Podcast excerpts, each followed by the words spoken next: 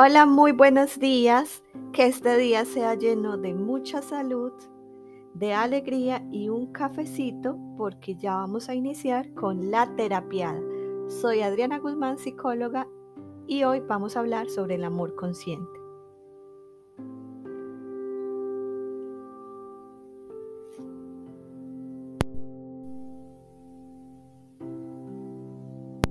Bueno, Vamos entonces a ponernos en acción con este tema tan importante, el cual pues ha sido muy consultado. Me han preguntado mucho sobre cuáles son esas pautas o cuáles esas son esas condiciones para amar. Eh, y bueno, y vamos a aprender un poco más sobre cómo funcionamos y cómo elegir eh, de manera consciente el amor, cómo amar esa pareja que es tan importante para nuestro proyecto de vida.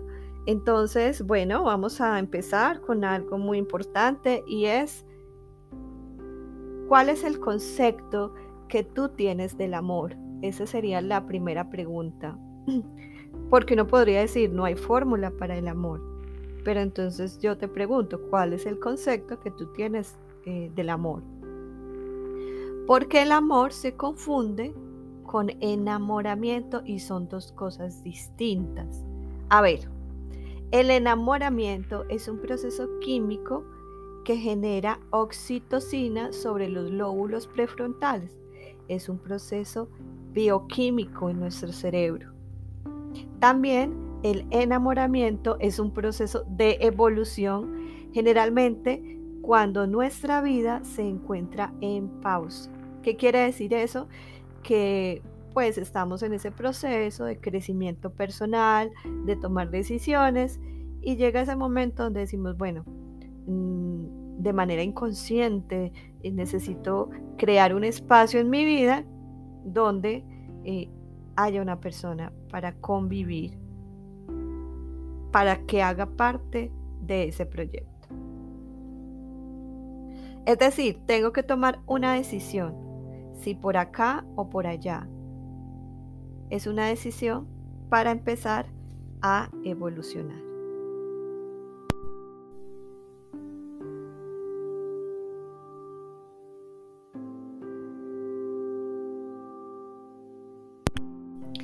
Entonces, tomo la fuerza para tomar esa decisión y en ese momento empieza un proceso distinto que quiere decir que la oxitocina desde lo biológico empieza a disminuir, pero lo más importante es que ahora me pregunto para dónde voy, cuál va a ser mi proceso evolutivo. Entonces después del enamoramiento te das cuenta que te vas, vas dejando de estar enamorado, de estar enamorada. Y ya empiezo a identificar en el otro cosas que antes no estaba viendo por ese proceso bioquímico. Entonces el otro tiene efectos. Entonces el otro tiene problemas. Eh, bueno, esto está chévere, esto no está tan chévere, esto me gusta. Y entonces ya no está esa oxitocina y ya tu decisión no se puede basar en ese impulso bioquímico, sino en un requerimiento evolutivo. Es decir, que llega un momento de quiebre donde tenemos que decidir qué queremos para nuestro futuro, qué queremos para nuestra vida. Entonces aquí lo que hemos escuchado muchas veces, yo sé que tú lo has escuchado y es que el amor no es un sentimiento, sino que es una decisión. Entonces cuando ya tú empiezas a ver que el otro tiene efectos, a verlo más humano, es porque el enamoramiento está disminuyendo. Y ahí el mismo proceso evolutivo te pone en un punto donde debes hacer una balanza eh, y toda esa información que tienes de esa persona que está a tu lado, con la que has convivido uno, dos años o más, empiezas a, decidir, bueno, esta balanza como que da más para el lado negativo, no sé, como que no va de acuerdo como a mis intereses, a mis valores, o esa persona está como ahí, como en el punto medio, hay esperanzas o definitivamente eh, sí, ¿cierto? O sea, le alcanza la balanza en ese análisis consciente que hago para decidir hacer mi proyecto de vida y mi proyecto evolutivo contigo. me gusta esto, me gusta aquello, no había notado esto otro. Y cuando aceptamos también que los príncipes y las princesas no están así tan perfectos, entonces tal vez podemos tomar una decisión de amar.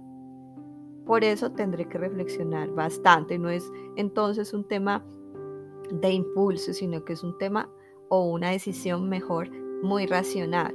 Hace poco hice una publicación sobre eh, este señor eh, que timaba a las mujeres por Tinder eh, y alguien, un hombre, me dijo que, que, yo como hacía esas observaciones porque se hablaba del amor romántico, mujeres que ven un hombre guapo, que viaja, que tiene una imagen, ¿sí?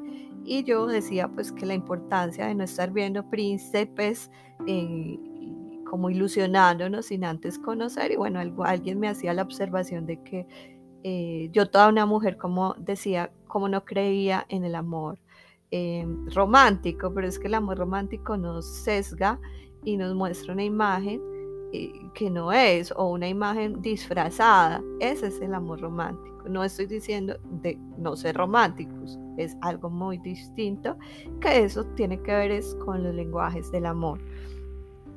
Entonces, si esa balanza no da, es como desde veo muchas cosas que no van con mis valores y mis intereses, entonces me enamoré, me sirvió para aprender, te agradezco muchísimo, pero no vamos. Y está bien, y es difícil, pero eso te puede sacar de una vida que no quieres tener. El proceso de enamoramiento es un proceso más de uno, ¿sabes? Es un proceso de ti misma, de ti mismo con la realidad. Quizás muy poco tiene que ver con el otro, porque ahí te estás midiendo tú, cómo eres como persona, cómo son tus lenguajes del amor, cómo te comportas y te vinculas con el otro. ¿Y por qué? Porque es que tú todavía no conoces al otro, estás contento con lo que tú eres o, con lo que tú eh, puedes llegar a ser con esa persona. Algunos autores describen ese proceso de enamoramiento como un proceso narcisista, eh, donde uno como que se enamora de uno mismo, pero es más como, como um, que vamos sacando lo más bonito de nosotros. Entonces eh, somos más iluminados, entonces nos gusta ese, ese sentir, nos gusta esa actitud. Otros autores hablan que puede ser una trampa de la naturaleza para la reproducción de la especie. Algunos autores lo hablan de esa manera. Pero entonces, ¿qué pasa en esa etapa de enamoramiento y la balanza? Entonces, si da, si te alcanza, entonces, bueno, vamos a hacer un compromiso. Entonces hacemos un par, nos comunicamos con el otro, le decimos, bueno, y nos da, o sea, esto como que está bien y nos vamos a comprometer. Pero es que compromiso significa trabajo.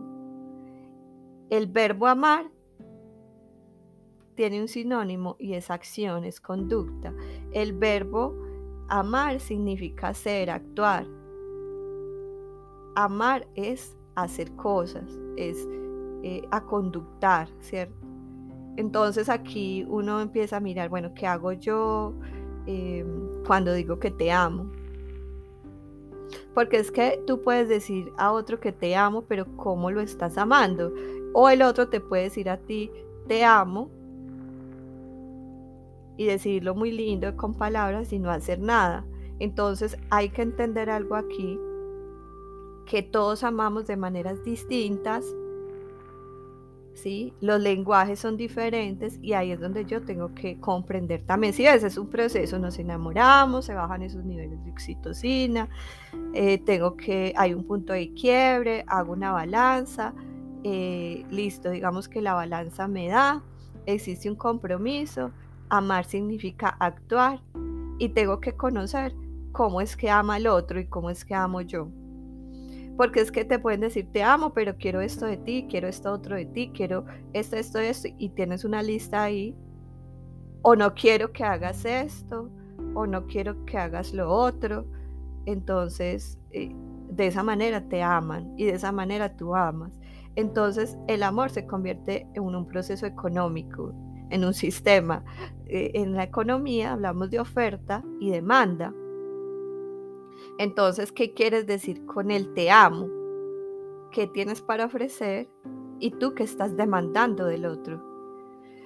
¿A qué conductas me, lleva, me va a llevar eso? O sea, el amarte, ¿qué me va a provocar? Uno tiene que ser inteligente para saber también, o sea, hablando pues como desde la parte racional y emocional, inteligente emocional y racionalmente, para identificar a qué me va a llevar a amar a esa persona. Por eso hablamos que es un compromiso que requiere trabajo. Debo saber cómo amo para hacer una oferta, y saber también qué estoy demandando del otro y si esa oferta y esa demanda son compatibles. Porque puede ser que el amar o el que me ames cueste muy caro. Eso me va a costar caro. Entonces hay que también definir para mí qué significa el amor y para el otro qué significa el amor. Porque es que cuando hablamos del amor consciente, que es el tema de hoy, tengo la libertad para decidir qué quiero hacer. Pero si el otro me ama de una manera en la que yo no tengo esas libertades, es decir, no tenemos un perfil compatible. Entonces, estar juntos es más de lo que me resta.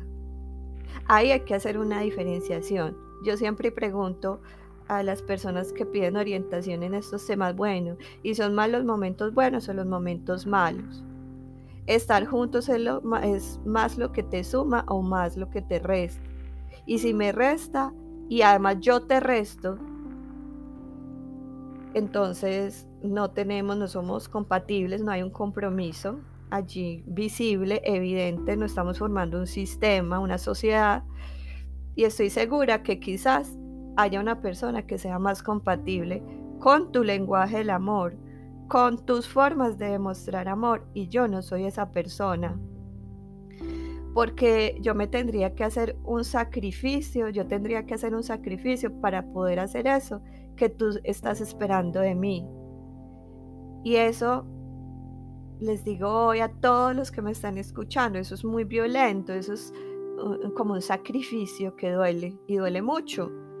Hay una palabra, una frase que yo, a mí me encanta y trato de utilizarla muchas veces en mis posts y dice, haz solo lo que amas y serás feliz. Y el que hace lo que ama está benditamente condenado al éxito, que llegará cuando deba llegar. Porque lo que debe ser será y llegará naturalmente. No hagas nada por obligación ni por compromiso sino por amor. Entonces habrá plenitud y en esa plenitud todo es posible y sin esfuerzo porque te mueve la fuerza natural de la vida.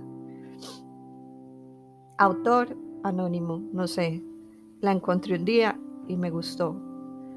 Entonces, ahora sí, ¿cuál es el amor consciente? El amor consciente, además de todo lo que dijimos y de esa evolución, eh, es identificar qué estamos exigiendo o qué está exigiendo esa persona de nosotros. Porque es que puede ser que esa persona nos pida algo que no esté eh, dentro de nuestras posibilidades. Puede ser violento, puede ser indigno para nosotros.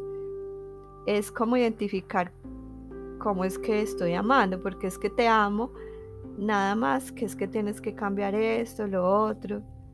Y entonces como la persona no hace las cosas tal y cual son nuestras expectativas, entonces llegamos en un círculo vicioso donde si tú no lo haces, yo no lo hago. Si donde tú no me llevas a tal parte, pues entonces yo tampoco te invito. Si tú no pones una foto, yo tampoco la pongo. Entonces nos empezamos a, como a, vengar, a sentirnos desplazados, indignos, enojados, rencorosos. Y eso nos aleja del ser, nos aleja del amor consciente. Es como si no tuviéramos amor, ni propio ni al otro. Y eso es muy doloroso. Si tú no disfrutas lo que yo tengo para dar, porque es que no somos compatibles, no lo disfrutas porque estás mirando solo lo que falta, no disfrutas eh, porque es que esto que tengo para dar no es suficiente. Entonces hay un mensaje inconsciente que dice, yo soy insuficiente. En psicología eh, utilizamos, en la psicología positiva se utilizan mm, frases que se llaman afirmaciones positivas y es yo soy suficiente, yo soy paz, yo soy amor y después es un proceso no de positividad tóxica, sino para nosotros empoderarnos como seres humanos. Y lo mismo ocurre con lo negativo, o sea, si todo lo que yo tengo a ti no te sirve, no te estoy dando la talla, hay un mensaje inconsciente que dice yo soy insuficiente. Y ahí se arma un círculo muy destructivo. Si yo me siento insuficiente, ¿para qué te doy esto si no te sirve? Entonces empieza la apatía, empieza la inconformidad, el silencio, la venganza. Cuando, y cuando sí se hablan, pues solamente se utiliza para reclamar. Les cuento que por experiencia personal, a mí esto que hoy estoy hablando con ustedes, me hubiese gustado saberlo muchos años atrás, porque como uno no sabe esto del amor consciente, comete tantos errores y decide de formas que no debe decidir y siente de formas que no debe sentir. Pero bueno, hoy estamos evolucionando y entender que el amor consciente también implica reconocer que tú me estás pidiendo algo que puede ser que yo ni tengo, ni quiero tener. Eso no va con mis principios, con mis valores. No puedo ser ni hacer las cosas como tú quieres. Y eso no es egoísmo, es simplemente que no es mi perfil. Yo no estoy dispuesta o estoy dispuesto a eso. Entonces, cuando hay ese mensaje inconsciente de insuficiencia, nos lleva directamente a otra palabra muy importante y es necesito. O sea, eh, estoy contigo por una necesidad y el que siembra necesidad recoge necesidad. Entonces, es como una persona que, que, no tiene ropa para sus hijos, una persona que tiene muchos hijos y, no tiene trabajo y necesita ropa y entonces alguien le va a regalar, pero resulta que esa ropa está rota. Pero con tal de que sus hijos se, se vistan y que llene ese vacío que hay en el momento y esa necesidad de ropa, pues yo la recibo y se las pongo. Entonces, cuando está esa palabra necesito, necesidad, me conformo con limosnas. Y una vida hecha de limosnas hace una vida que no queremos, una vida que no va con nuestros eh, deseos, con nuestros sueños, además, estamos matando nuestros sueños. Entonces es importante entender que hay dos elementos para que una relación sea consciente y duradera. Primero, distinguir si estás enamorada, lo primero. Eh, saber si vas a tomar la decisión de amar. Y que amar significa trabajar, porque todos los días tienes que trabajar. Todos los días tienes que hacer algo que implique que estás amando. Todos los días tú debes eh, sentir que te están amando y que eso tiene que ser compatible con lo que el otro quiere recibir. Yo estoy amándote, estoy trabajando por amarte y es compatible con lo que tú quieres recibir. O sea, conocer el lenguaje del amor del otro. Porque si lo que hago no va, entonces no soy compatible con lo que tú quieres recibir. Otro punto y el segundo importante es la madurez. Y aquí viene algo que hemos trabajado con los que de pronto están, han estado conmigo en consulta, y es que debemos dejar de ser hijos, de ser niños. Eh, la madurez implica es qué proceso has hecho tú para sanar las heridas de tu infancia. ¿Qué proceso has hecho tú para dejar de juzgar a tus padres? Para entender y ser consciente de que ellos pudieron darte lo que pudieron, pero tú sigues por la vida con rencores, sin sanar, con reclamos, con expectativas con tus padres, reclamando todo el tiempo. Y ahí acá hay un tema de manera inconsciente que también sucede, y es que cuando entonces encontramos a alguien, queremos resolver en la pareja lo que quedó sin resolver con los padres. Ese es el proceso de madurez. Eso implica también trabajo. En mi caso fue terapia, conciencia, conectarme espiritualmente y muchas otras cosas, o sea, disciplina. ¿Cuál es la propuesta del amor como verbo? Y aquí hay un punto, digamos que cabe dentro del segundo, pero digamos que es el tercero. En psicología utilizamos una frase, una palabra que se llama, que es compersión. Compersión es la manera de amar. Y para eso se necesita tener un profundo amor por uno mismo. O sea, amarse primero uno. Porque es que la conversión es que yo te celebro a ti tus logros, a mi pareja, ¿cierto? Le celebro sus logros, me siento bien con, con lo que hace, me parece chévere sus gustos. Eh, de pronto no estoy de acuerdo con algunas cosas, por ejemplo, a ti te gusta el fútbol y a mí me gusta caminar por el bosque.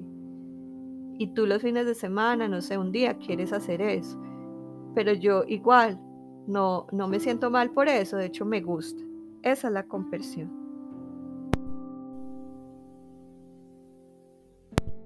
Entonces es algo así como que le celebramos hasta con las pestañas al otro las cosas que hace. O sea, somos los fans de esa persona.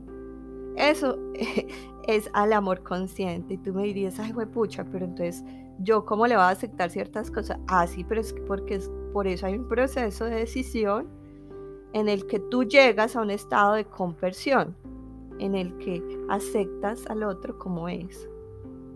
Y como te digo, ese, para eso se necesita tener un amor profundo, primero por uno mismo, trabajar en uno mismo, porque cuando trabajas en ti, aprendes a ver al otro de una manera distinta, sin juicio y todos los días estás trabajando en eso. Te celebro tus amistades, me, las conozco además. Y, bueno, chévere que tú vivas esa, esa independencia, esos deportes que te gustan, aunque no me incluyan. Eh, hay algo que yo digo también mucho y es que el amor es un lazo que une y no que ata. El amor es libertad. Y, esto es amor consciente porque es como una forma muy iluminada de amar. Entre más libre soy, pues más estoy dejándote ser a ti libre. O sea, primero tengo yo que también entenderme para entenderte. Si es que es un trabajo primero con uno para llegar a un estado de conversión o de amor consciente. Y cuando estoy en ese estado, te vas a dar cuenta cuando tú estás en ese estado te vas a dar cuenta que se elimina la violencia, se eliminan los celos, las infidelidades, la rigidez, esas mentiras, o sea, ya no hay necesidad de mentir, la falta de confianza, todo eso desaparece. Entonces, eh, suena así y es posible, o sea, uno puede llegar a ese estado de conversión, de amor consciente porque es una forma superior de amar, es una manera alta y elevada de estar con el otro. Entonces es importante estar en esos estados de ser más conscientes de cómo amar. Porque a través de esas maneras conscientes o inconscientes de amar, construimos una vida violenta, estamos en una violencia cotidiana o en una paz cotidiana. Desde que nos levantamos hasta que nos vamos a dormir. ¿sí? Ese modelo te potencia o te somete. ¿Cómo quieres vivir tu vida? Yo he decidido compartir la vida con esta persona porque es que es la persona, porque es que eh, es una persona que me aporta, es una persona que decido amar. Y para eso se necesita otra cosa y la independencia emocional, porque mi bienestar depende de mí. Esa es la independencia emocional. Mi bienestar depende de lo que yo pienso, de lo que yo siento, de lo que yo hago y no de lo que tú piensas, tú sientes y tú haces. ¿sí? Hay cosas que me chocan o cosas que no me gustan. Pero entonces, como estoy en ese estado de conversión, entiendo que eres un ser también con debilidades y pues que lo importante es mi bienestar. Entonces tomo decisiones que me lleven más a la paz que a una guerra. Entonces para eso eh, hay un ejercicio muy sencillo que yo le oriento, sobre todo cuando me preguntan acerca de esta parte de pareja, y es, a ver, pregúntale al otro cuáles son sus valores y sus intereses, cuáles son sus deseos.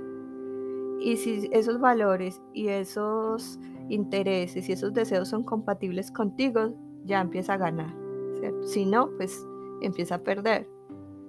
Hay personas que, por ejemplo, tienen un, sentido profundo por la naturaleza y por el cuidado y el otro no, el otro es irresponsable, tira basuras, pues esa es su forma, esos son los valores que tiene, entonces ya tú te vas haciendo una idea de eso. Lo otro que es mirar es para que para ti qué significa comunicarte con el otro. ¿Sí? ¿Cómo te comunicas?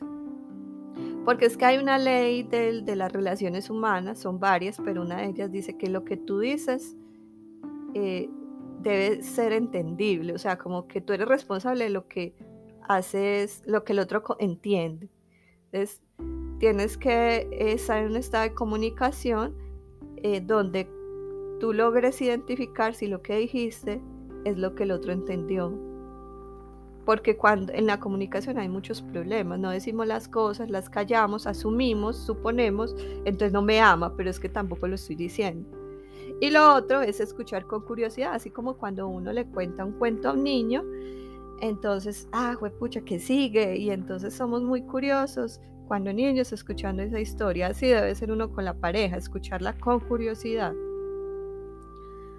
Porque es que ahí me doy cuenta lo que el otro es, lo que el otro piensa, lo que el otro tiene dentro, cómo interpreta las cosas, hasta uno puede identificar que hay cosas que no son tan normales y bueno, eso son alertas, o hay cosas que son impresionantes, entonces bueno, eso no sirve.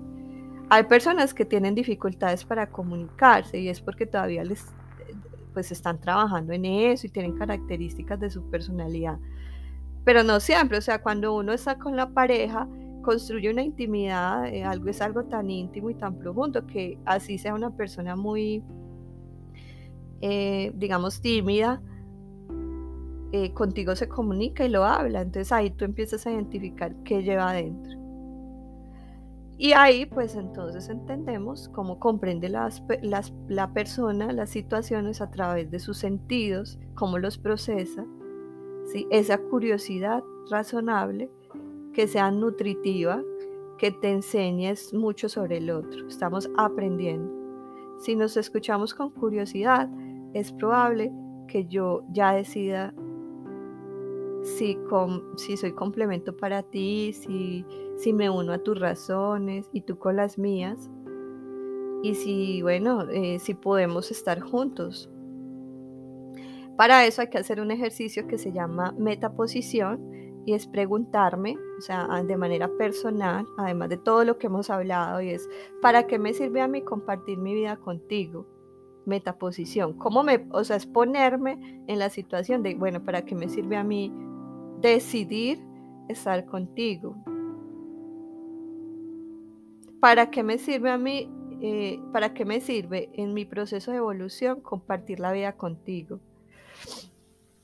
Entonces ahí estamos en un ejercicio de, eh, amor consciente, de, mirar si realmente, no de idealización, sino desde la realidad. Ya sé cómo te comunicas, ya sé cuáles son tus lenguajes del amor, ya sé cómo piensas, conozco tus valores, tus intereses y deseos, ¿para qué me sirve a mí? ¿Y para qué le sirve a mi proceso evolutivo compartir mi vida contigo? Esa es una pregunta. Pero lastimosamente, cuando no conocemos esto, eh, elegimos la persona que mete el dedo en nuestras llagas. ¿Sí? O sea, para que nosotros podamos cicatrizar la llaga, a veces elegimos personas que no van con lo que nosotros queremos. Bueno, se nos cumplió estos 30 minuticos. Vamos a hacer un, un segundo punto. Y recuerda que te conectaste con la terapia mucho amor, mucha alegría y mucha conexión en este día para ti. La terapia por Spotify.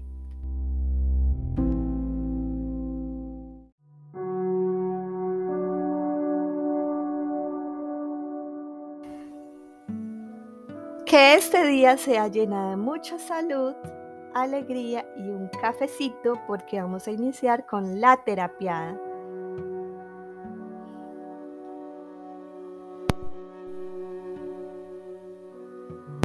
Hola, espero que estén muy bien. Esta es la segunda parte de Amor Consciente. Recordarles que estamos en Spotify haciendo estas eh, que nos sirven tanto para construir un amor más consciente.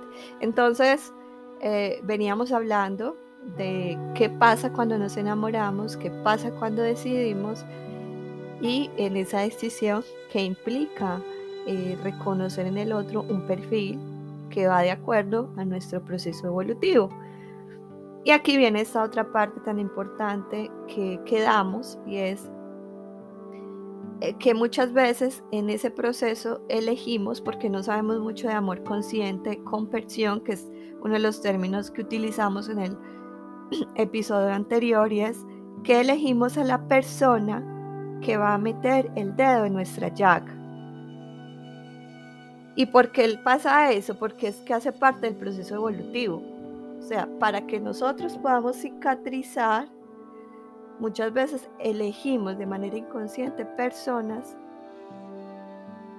que eh, nos van a hacer recordar que está eso ahí pendiente por trabajar, ese amor propio, esa autoestima, esas heridas, eso que no he dicho, esos secretos, todo eso que hay dentro.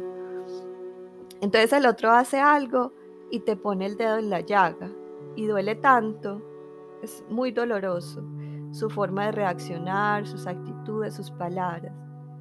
Pero sabes qué, el otro no hace nada, realmente el otro está haciendo él y a ti te duele. Pero ¿por qué? Porque la responsabilidad de tener la llaga no es del otro, la responsabilidad es mía. Y yo les digo mucho esto y es, que uno se vuelve responsable de lo que permite, uno se vuelve responsable de lo que no ha sanado y el otro le recuerda a través de lo que hace, lo que dice. Otra parte importante es, eh, hay un libro que se llama Los Cuatro Acuerdos, para los que lo hayan leído, es un libro que habla sobre, bueno, usted eh, no se tome nada personal. Vamos a hacer un ejercicio. Si yo te digo, mira María, es que tú eh, eres muy orgullosa conmigo. O mira que es que tú me gritas. Eh, es que tú no me apruebas. Es que tú eh, me, ¿cierto? Le vamos a quitar el me. Entonces ya María, tú gritas. María, tú no apruebas. María, tú no, ¿cierto? Le quitamos el me eh, como que, bueno, el otro actúa a partir de lo que es, de lo que tiene, y así no nos casamos con cosas personales. Entonces, este libro de los cuatro acuerdos de Miguel Ángel Ruiz habla de eso, no tomarnos las cosas de manera personal. Es muy importante tenerlo presente. Otra parte muy importante es entender que en el proceso evolutivo eh, hay que aprender a saber cómo estamos en ese proceso evolutivo. Porque tú eres el resultado de todas las decisiones que has tomado. Todo lo que hay en este presente, todo lo que te incomoda, todo lo que te genera intranquilidad, que, todo no, que no te da paz, que te duele, que te enoja. Si tú miras tiempo atrás, son productos de esas decisiones, pero la idea no es que, ay, no, qué lástima, qué horror y ponernos tristes por eso, no. Eh, hacía parte de la conciencia del camino que tú estabas siguiendo. Hacía parte de lo que entendías del mundo en ese momento y cada día fuiste aprendiendo para llegar a ser lo que eres ahora. Por eso les decía al principio, ojalá en algún momento de mi vida, hace 15 años o 20, yo hubiese tenido esta información. pero no, o sea, tuve que vivir todas esas experiencias que viví para hoy poderles hablar de este proceso. Y que ustedes fuera eso son palabras, pero que lo hagan consciente dentro de ustedes. Entonces, es una reflexión que se va transformando cada día. ¿Cómo lo quieres transformar? ¿Cómo quieres cambiar eso que te resulta incómodo? Y yo también digo mucho esto, yo sé que lo han escuchado y es, sé el tipo de pareja que quieres ser para ti, o sea, esa pareja que yo quiero para mí, pues en eso me debo convertir. Y hay un ejemplo muy, muy, muy interesante que yo escuché de una colega y ella hacía la apología de cuando nacíamos y todo el proceso evolutivo del ser humano. Nilda Kia de Abrilio habla sobre, eh, por ejemplo, que nosotros asimilemos nuestro proceso como cuando éramos bebés. Mejor dicho, yo me vuelvo un poquito más allá, cuando estábamos en el vientre. Y entonces nos empezamos a formar en ese vientre todos nuestros órganos, cada partecita.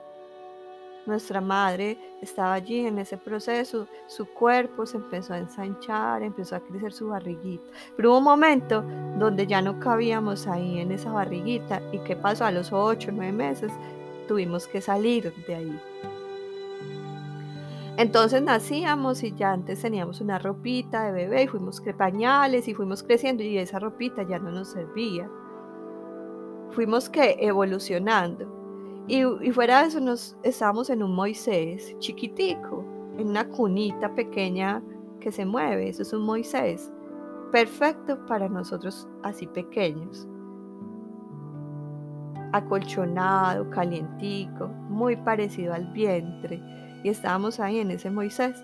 Pero al cabo de unos meses ya nos tallaba, ya se nos salían los pies, las manos, la cabeza nos quedaba colgando, ya no nos servía. Entonces nos tenían que pasar a otra parte más grande, a una cuna, por ejemplo. Y bueno, y la cuna y tenía las baranditas y ya nos tiramos, llegó un momento donde empezamos a caminar y nos tiramos y nos entonces ya no era necesario las barandas y fuimos evolucionando y entonces ya pasamos a nuestra cama y ya no tenían que estar nuestros padres tan pendientes, entonces ya necesitábamos una habitación y llegamos a la aborrecencia, ya no estábamos como tan de acuerdo con esas cosas que nuestros padres nos enseñaron y lo que eran, entonces voy buscando una independencia. Entonces, ¿qué quiere decir esto? Que nos pone como ejemplo Nilda, y es, tú muchas veces estás dentro de Moisés, tienes 30, 35, 40 años, 45 más, 60 y estás en un Moisés que no es para ti. No has evolucionado. Entonces ahí tiene uno que buscar en ese sistema de creencias qué es lo que a mí no me está permitiendo crecer, salirme de la cuna del Moisés. Porque eso me está limitando. Entonces ahí hay que evolucionar, pasar, cambiar de un sistema de creencias, lo agrandamos, lo transformamos y entonces hay otro espacio más grande, más seguro, que sí se acomoda ¿sí? para seguir creciendo. Si nosotros ahora con esta que tenemos volvemos a la cuna, entonces, ¿cómo vamos a evolucionar? ¿Sí? Tenemos que pasar de esa cunita tenemos que tomar las decisiones, dar los pasos necesarios que haya que dar para cambiar, para transformarnos, para salir de esos círculos viciosos. Y muchas veces las crisis, porque como estamos en una parte que nos talla, en una cuna que ya no nos sirve, entonces la vida que tenemos no nos gusta y estamos en conflicto todo el tiempo. Quiere decir que no has evolucionado. Y qué bueno que has tenido todas estas situaciones que te incomodan, porque estás teniendo una experiencia que te hace entender que ya hay que dar otro paso. Entonces, todas esas experiencias, buenas o malas que hay dentro de ti, a nivel cerebral, genera una sinapsis neuronal que se va grabando en tu cerebro que se va quedando allí almacenado y te da la información de lo que te gusta y de lo que no te gusta, con lo que sí te puedes conformar y lo que no, el tipo de pareja que quieres y lo que no, los tipos de valores que tienes y los que tienes que empezar a trabajar para ser esa pareja que tú quieres ser para ti misma, ¿sí? Primero con uno. Y pues ya ahí yo entiendo que tengo ciertos valores y que los valores y los intereses del otro se deben adaptar también a los míos. Entonces, eh, ahí cuando yo entiendo todo ese proceso, me reconozco, empiezo a transformar, a dar los pasos necesarios, eh, voy transformando mi vida y construyo la calidad de vida que quiero tener. Con eso pues eh, quería dejarles este mensaje a todas ustedes, a todos ustedes, y es el amor consciente. Recordemos la importancia de entregarnos, de sostenernos, pero que eso depende de muchos factores. Y que es el factor principal es que tú te reconozcas dentro de un proceso evolutivo como ser humano, de un proceso del ser, porque es que muchas veces queremos hacer y tener y se nos olvida ser. Recuerda que el orden correcto es primero ser para poder hacer y para poder tener. Bueno, me despido de ustedes. Muchas gracias por escuchar La Terapia. Y les recuerdo que mi nombre es Adriana Guzmán, psicóloga, y que nos volvemos a ver en otro episodio más, en un nuevo episodio de La Terapia. Un abrazo para todos.